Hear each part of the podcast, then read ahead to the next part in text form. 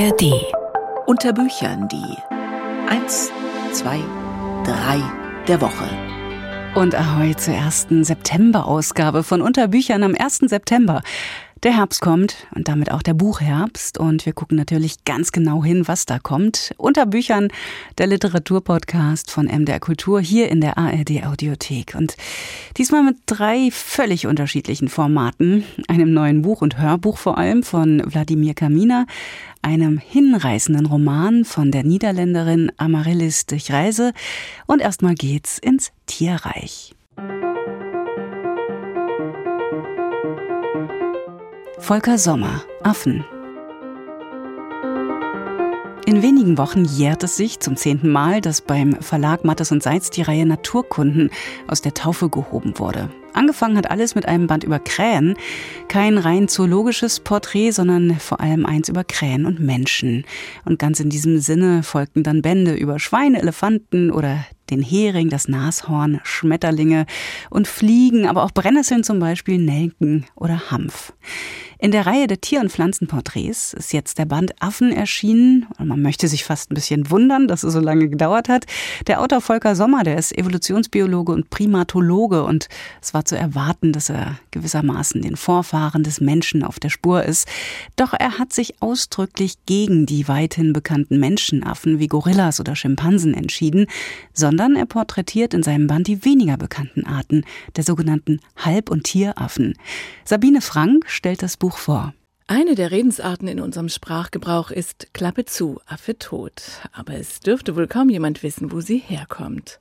Der Primatologe Volker Sommer jedenfalls erzählt in seinem Porträtband über Affen, dass sich dieser Spruch auf die Äffchen bezieht, die einstmals im Zirkus ihre Kunststücke gezeigt haben.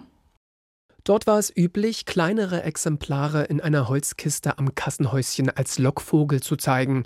Starb der Affe, wurde die Klappe der Kiste ganz unzeremoniell geschlossen. Zirkus und Jahrmarkt, das waren die Orte, an denen man in unseren Breiten Affen bestaunen konnte. Und die Begegnung mit diesen eindrucksvollen Tieren wurde zu einem unendlichen Quell von Metaphern. Wie ein Affe auf dem Schleifstein sitzen, vom wilden Affen gebissen sein, sich zum Affen machen, an jemanden einen Affen gefressen haben, mich laust der Affe, du blöder Affe, was für eine Affenschande. Der Hauptgrund für diesen bunten Strauß an Vergleichen ist natürlich, dass der Affe der Mensch unter den Tieren ist, wie Wilhelm Busch es einstmals formulierte. Der aufrechte Gang, die greifenden Hände, die ausdrucksstarke Mimik und vor allem das Sozialverhalten machen die Ähnlichkeit unübersehbar. Doch als Darwin dann seine Abstammungslehre veröffentlichte, wurde diese Ähnlichkeit zur Kränkung. Der Affe ist eine Satire auf den Menschen, befand Friedrich Hegel, und Friedrich Nietzsche fragte, was ist der Affe für den Menschen, ein Gelächter oder eine schmerzliche Scham? Volker Sommer hat sein Porträt den eher unbekannteren Affenarten gewidmet. Er beschreibt uns, was dran ist an Affenzahn und Affenliebe und was im Affentheater gespielt wird. Ich möchte keine Folge jener Seifenoper verpassen, die sich täglich unter Monameerkatzen und Bärenpavianen entfaltet, zwischen Schlank-Loris, Hanuman-Languren, Braunrücken-Tamarinen oder Panama-Kapuzineraffen. Allein schon bei der jungen Aufzucht gibt es offenbar eine unendliche Fülle an Verhaltensweisen. Bei den Rhesusmakaken zum Beispiel tötet die böse Tante das konkurrierende Junge einer anderen und auch der neu angekommene Haremshalter bei Krallenäffchen bringt erstmal die Babys um, die sein Vorgänger gezeugt hat, um seine eigenen Gene ins Spiel zu bringen. Bei den Languren dagegen ist die Kinderbetreuung geradezu sozialistisch. Das Neugeborene wird herumgereicht, mal von diesem, mal von jenem Weibchen gekrault, behütet und in Spielereien verwickelt, während die Mutter in Ruhe Blätter und Blüten pflücken kann. Auch die Sexualpraktiken sind geradezu exotisch. Promiskuität kommt in jeder Form vor, also viel Weiberei und viel Männerei. Es gibt gewaltige Geschlechtsteile inklusive Penisknochen, Homosexualität und Masturbation oder etwa Zwillinge mit zwei Vätern. Das genetische Mosaik ist genial, weil beide Paarungspartner des Weibchens Grund haben, sich um jeden Zwilling aufopfernd zu bemühen. Volker Sommer erzählt von ausgefallenen Ernährungsgewohnheiten, wie zum Beispiel den Alkoholikern unter Meerkatzen. Er beschreibt Trauerrituale bei Brüllaffen oder taktische Ablenkungsmanöver halbstarker Jungtiere, um den Chef vom Futter wegzulocken. Und immer vergleicht er die Affen mit uns Menschen. Doch der Selbstbezug ist wohl gerechtfertigt, einfach weil wir nun einmal die Evolution mit ihnen teilen. Sabine Frank war das über Volker Sommer Affen, ein Porträt, erschienen in der Naturkundenreihe vom Verlag Mattes und Seitz. Amaryllis Durchreise, der berühmte Tiefpunkt. Die Belgierin ist eigentlich gelernte Sozialarbeiterin und Biolandwirtin und eine der vielversprechendsten Nachwuchsautorinnen niederländischer Sprache. Ihr Debütroman heißt im niederländischen Original Varkensribben, also Schweinerippchen. Auf Deutsch erscheint das Buch eben unter dem Titel Der berühmte Tiefpunkt. Katja Esbach stellt es vor. Der titelgebende berühmte Tiefpunkt ist für Marike, Mitzwanzigerin mit kolossalen Problemen erreicht, als im Waschsalon eine defekte Maschine all ihre Sommersachen verschluckt. Ich fragte mich, ob das jetzt der berühmte absolute Tiefpunkt war, über den alle immer redeten, ob ich den gerade erreicht hatte. Und vielleicht könnte ich ja ohne Rücksicht auf Verluste die Tür des Waschsalons mit dieser Bank hier verbarrikadieren, mich verschanzen, den Waschpulverautomaten leer kaufen und alle Maschinen mit meinen letzten Münzen füttern und die Türen verkanten und zugucken, wie das Wasser kommt. Marike schläft seit ein paar Tagen in ihrem Leihauto. Ihr langjähriger Freund Block hat sie aus dem schicken, aber seelenlosen Reihenhaus geworfen. Und wegen der Sache mit den Sommerklamotten trägt Marike in der aktuellen Hitzewelle viel zu warme Jeans und Pullover. Geblieben ist ihr nur der Job in einem Pflegeheim. Gleich geht meine Schicht los. Ich bin allein. Wenn ich meinen Pflegewagen von einem Zimmer ins nächste rolle, weiß ich genau, wie viel Zeit ich pro Person mit Waschen und Anziehen zubringen darf. Und ich weiß genau, vor welchem Zimmer ich erst noch mal tief durchatmen und mir sagen muss, ich werde nicht die Geduld verlieren, weil ich keine Zeit habe für Gemächlichkeit oder Verwirrung oder beides. Die Geschichte der literarischen Newcomerin Amaryllis de Reise nimmt den unmittelbaren Weg zum Herzen. Ihre Sprache ist frei von Schnörkeln, ihr trockener Humor und ihre sehr empathischen Beschreibungen des Alltags in Pflegeheimen berühren. Aber wie soll es für Marike weitergehen? Ratlos flüchtet sie sich in Kindheitserinnerungen, als es ihrer depressiven Mutter noch gut zu gehen schien und sie gemeinsam kochten. Hackbällchen, an die erinnere ich mich noch ganz genau. Mama und ich in der kleinen Küche. Mama stellte die Tüten auf den Tisch und breitete die Einkäufe aus, als hätte sie einen kleinen Marktstand, an dem nur Zutaten für Hackbällchen verkauft wurden. Und dann wurde es ernst. Überhaupt spielt Essen im Roman von Amaryllis de Reise eine große Rolle. Marike liebt es zu kochen und vor allem zu essen. Eine Weile versucht sie, ihre innere Leere mit Unmengen Pralinen zu füllen, bis sie begreift, dass ihr Leben ihr allein gehört und sie sich den Problemen auch in ihrer Familie endlich stellen muss.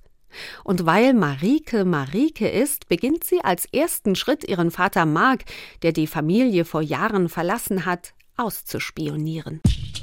Was machte ich hier eigentlich vor dem Haus eines Mannes, den ich gar nicht kannte? Und wie lange wollte ich hier noch sitzen bleiben, ohne zu klingeln oder entdeckt zu werden? Ich musste abhauen, aber unbedingt morgen wiederkommen. Und übermorgen. Und überübermorgen. Ich musste auf der Bank sitzen und durch das Klettergerüst Mark beobachten, bis ich wusste, wer er war. Bis ich wusste, wer ich war. Der berühmte Tiefpunkt erzählt davon, wie schwer es ist, den eigenen Weg im Leben zu finden und wie sehr wir auf die Güte und Hilfe anderer Menschen angewiesen sind. Es ist ein Roman voll wilder Energie, die sich beim Lesen direkt überträgt. Katja Esbach war das über der berühmte Tiefpunkt von Amaryllis durch Reise aus dem Niederländischen übersetzt von Ruth Löbner, erschienen im Arche Verlag.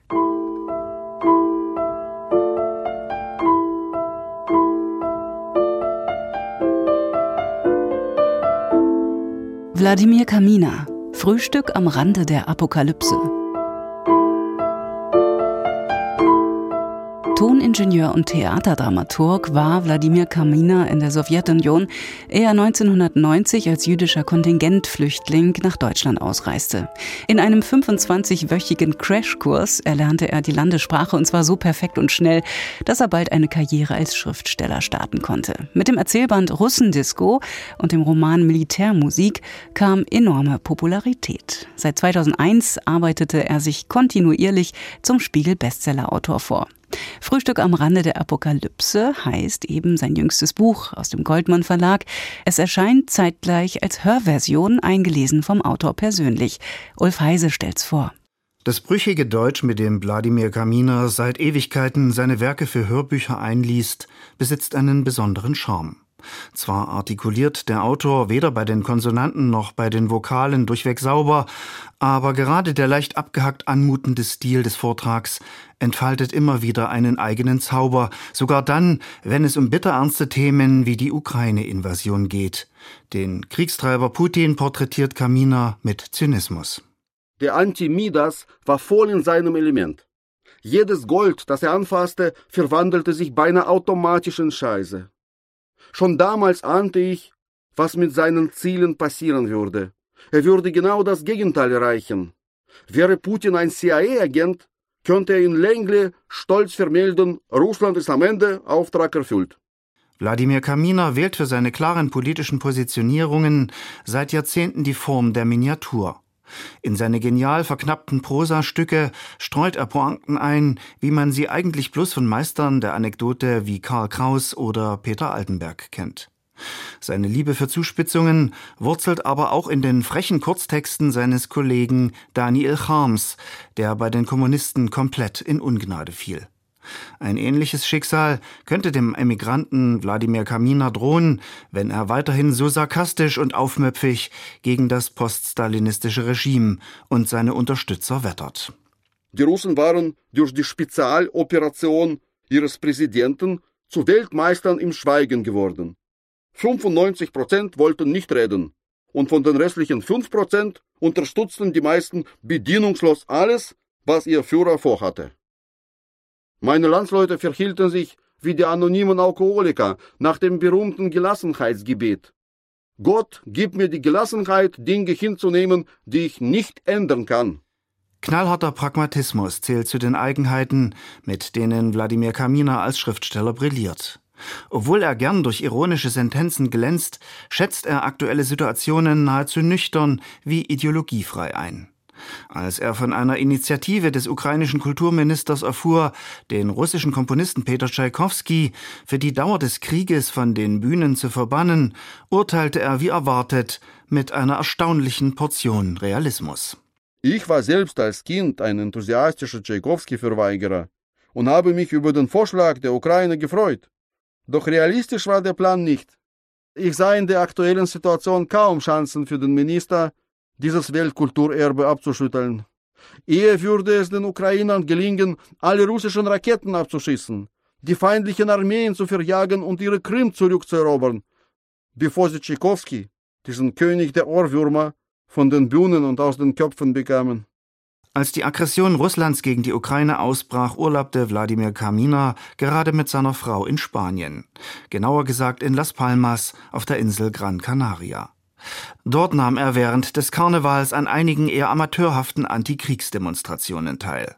Doch er begegnete ebenso Gruppen ernüchterter Landsmänner, die nicht daran glaubten, dass es nach einem Sturz des Diktators zu Veränderungen in der Ex-Sowjetunion kommen würde. Nur weil Putin tot ist, wäre der Krieg zu Ende? Seien Sie nicht kindisch, junger Mann. Solche Putins finden sich in Dutzend. Schurken, Helden und Idioten gibt es immer im Überfluss. Ich glaube nicht an das Gerede der Friedensstifter, fuhr er fort. Die hat es schon immer gegeben. Sie gehen hier rum und sagen, einmal hört der Krieg auf. Ich sage, dass der Krieg einmal aufhört, ist nie gesagt. Die Betrachtungen Wladimir Kaminers zu den Entgleisungen in seiner ehemaligen Heimat erweisen sich als total sachlich und zugleich hochemotional. Das imponiert, weil die Mischung den komplizierten seelischen Zustand des Künstlers dokumentiert, der sich im Wust der Fakten ständig neu orientieren muss.